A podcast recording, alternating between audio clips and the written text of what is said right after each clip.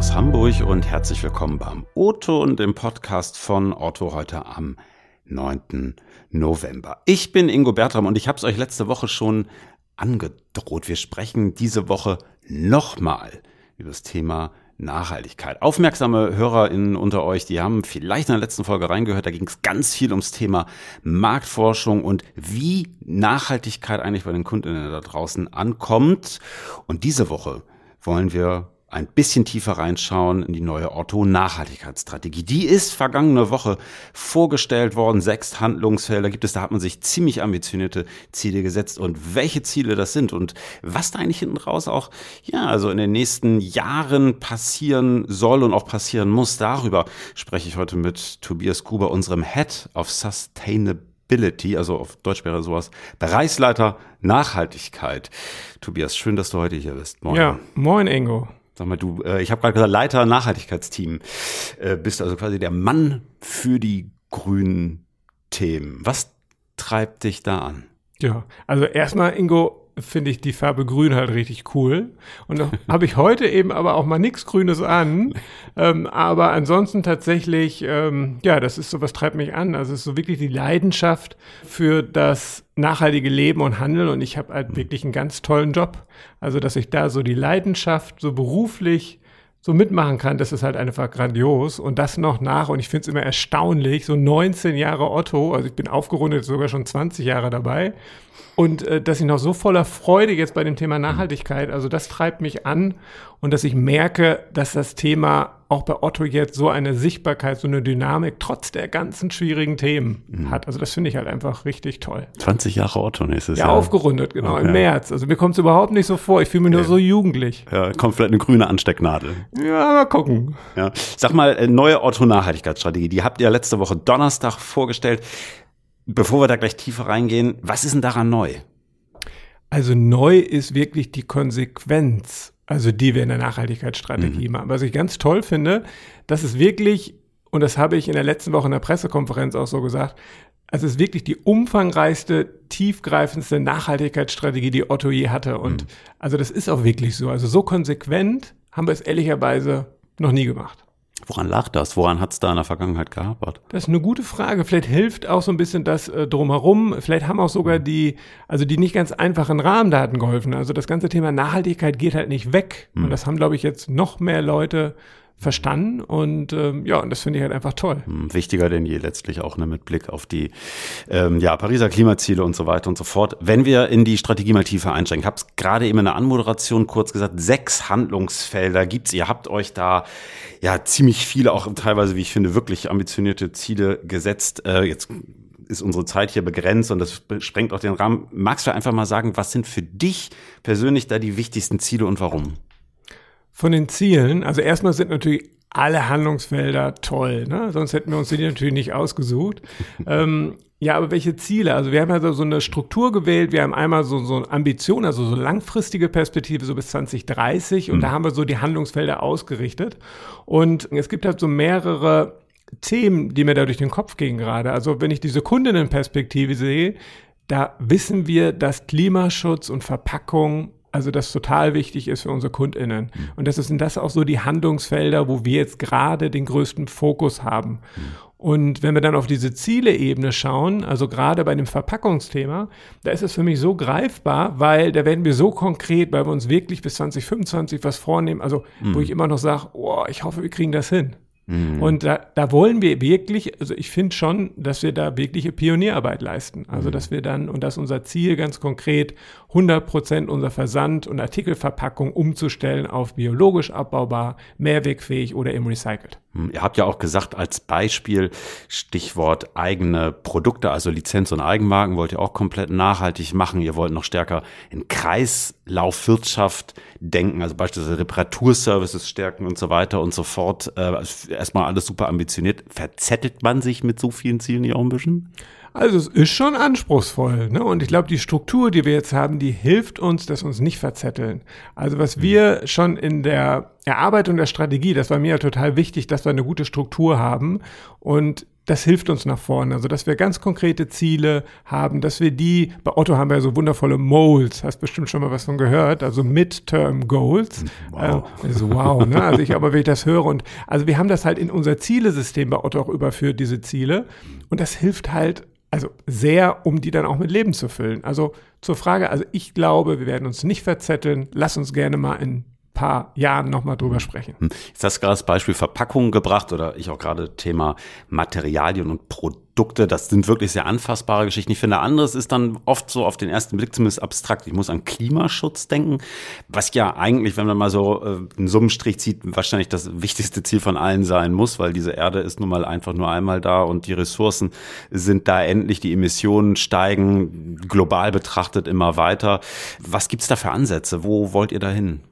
Also bei dem Klimaschutzthema ist es tatsächlich so, das ist, da gebe ich dir recht, das ist momentan noch nicht so greifbar, aber das ist fast das ambitionsreichste Ambitionsziel, weil also da gucken wir eben heute und wir haben uns im letzten Jahr so ein Ziel gesetzt, bis 2030 klimaneutral zu werden. So, und wir haben jetzt auch ganz klar gesehen, es wird nicht reichen. Also es wird nicht reichen, unsere Ambition.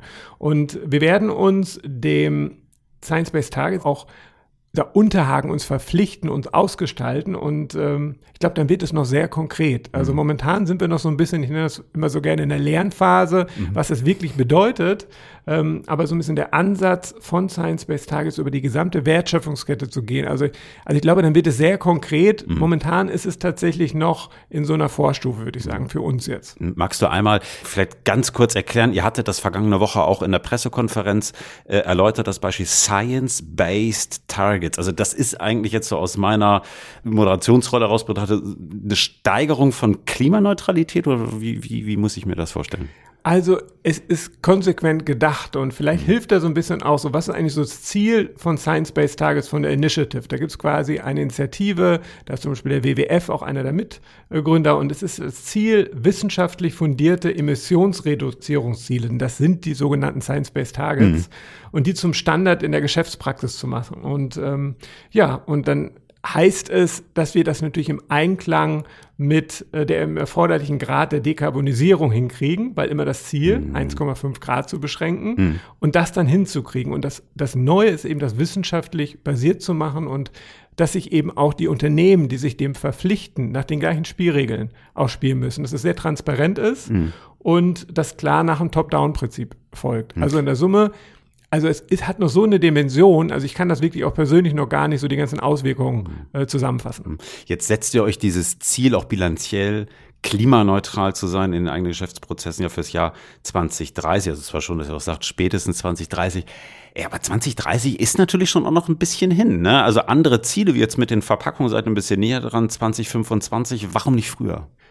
Ja, also an vielen Stellen fehlen uns technologische Lösungen. Mhm. Also also ich wünsche mir sehr, dass wir in dieses Beispiel Distribution, also Zustellung, letzte Meile. Also wäre großartig, wenn wir überall das schon emissionsfrei machen können oder sogar ins Positive umdrehen könnten. Aber momentan gibt es eben auch alleine angefangen von der Infrastruktur die ganzen Lösungen noch nicht. Und hm, hm. Ähm, ja, es klingt irgendwie lange hin, 2030, aber ehrlicherweise bei dem, was wir da machen müssen, das ist, das ist so anspruchsvoll. Und ich glaube, wir müssen auch ganz hm. neu denken, auch ganz neue Wege gehen. Hm, was könnten das für Wege sein?